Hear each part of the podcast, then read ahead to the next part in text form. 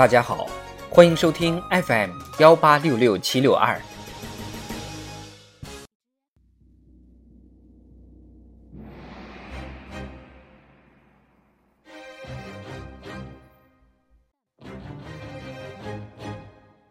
庆祝中国共产党建党一百周年特别节目《中国共产党一百年大事记》，二零一九年夏。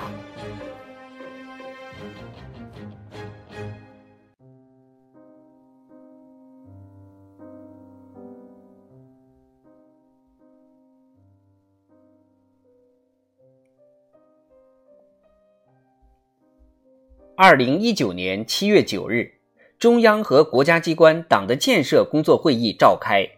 习近平讲话指出，新形势下，中央和国家机关要以党的政治建设为统领，着力深化理论武装，着力夯实基层基础，着力推进正风肃纪，全面提高中央和国家机关党的建设质量，在深入学习贯彻党的思想理论上做表率。在始终同党中央保持高度一致上做表率，在坚决贯彻落实党中央各项决策部署上做表率，建设让党中央放心、让人民群众满意的模范机关。八月九日，中共中央、国务院印发《关于支持深圳建设中国特色社会主义先行示范区的意见》。八月十九日，中共中央印发《中国共产党农村工作条例》。九月十七日，习近平签署主席令，根据全国人大常委会关于授予国家勋章和国家荣誉称号的决定，授予四十二人国家勋章、国家荣誉称号，其中共和国勋章八人，友谊勋章六人。国家荣誉称号二十八人。二十九日，国家勋章和国家荣誉称号颁授仪式举行。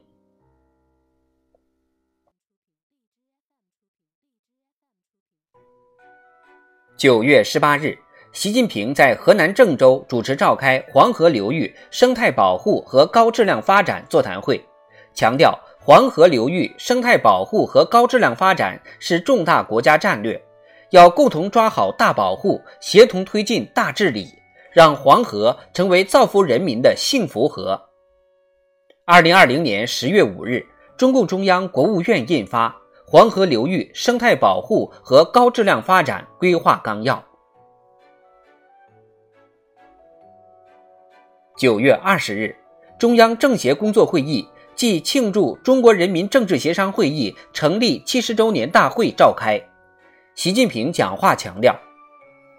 新时代加强和改进人民政协工作，要把坚持和发展中国特色社会主义作为巩固共同思想政治基础的主轴，把服务实现两个一百年奋斗目标作为工作主线，把加强思想政治引领、广泛凝聚共识作为中心环节，坚持团结和民主两大主题。提高政治协商、民主监督、参政议政水平，更好凝聚共识，把人民政协制度坚持好，把人民政协事业发展好。十月七日，中共中央印发《关于新时代加强和改进人民政协工作的意见》。九月二十五日，北京大兴国际机场正式投入运营。九月二十七日，习近平在全国民族团结进步表彰大会上讲话指出，要以筑牢中华民族共同体意识为主线，全面贯彻党的民族理论和民族政策，坚持共同团结奋斗、共同繁荣发展，把民族团结进步事业作为基础性事业抓紧抓好，促进各民族像石榴籽一样紧紧拥抱在一起。推动中华民族走向包容性更强、凝聚力更大的命运共同体。十月一日，首都各界庆祝中华人民共和国成立七十周年大会、阅兵仪式和群众游行举行。习近平发表讲话并检阅受阅部队。十月十七日、三十一日，中共中央、国务院先后印发《新时代公民道德建设实施纲要》《新时代爱国主义教育实施纲要》。十月二十二日，国务院公布《优化营商环境条例》。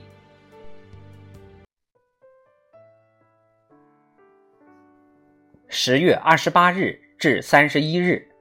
中共十九届四中全会召开，全会通过关于坚持和完善中国特色社会主义制度、推进国家治理体系和治理能力现代化若干重大问题的决定。全会指出，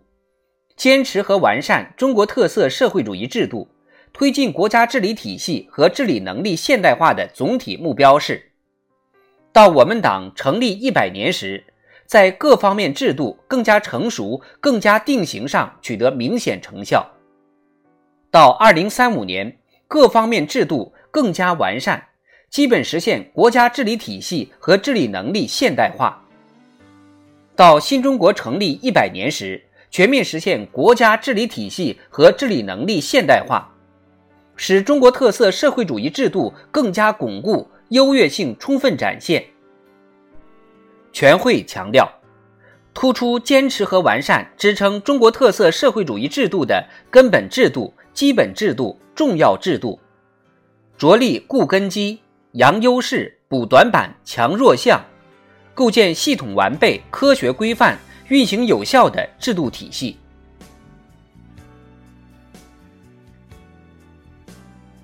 十一月八日至十日，中央军委基层建设会议召开。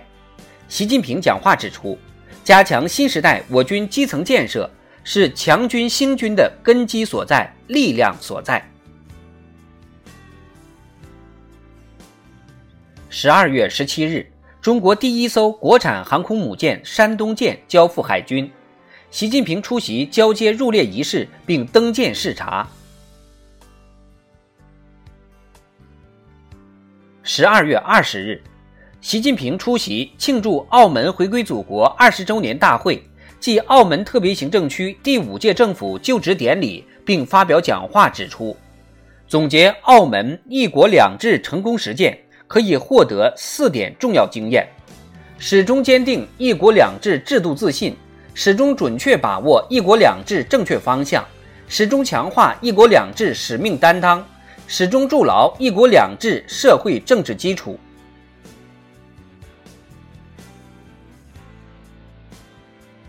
十二月三十日，国务院公布《保障农民工工资支付条例》，规范农民工工资支付行为，保障农民工按时足额获得工资。年底，中国共产党党员总数为九千一百九十一点四万名，基层组织四百六十八点一万个，其中基层党委二十四点九万个，总支部三十点五万个，支部。四百一十二点七万个。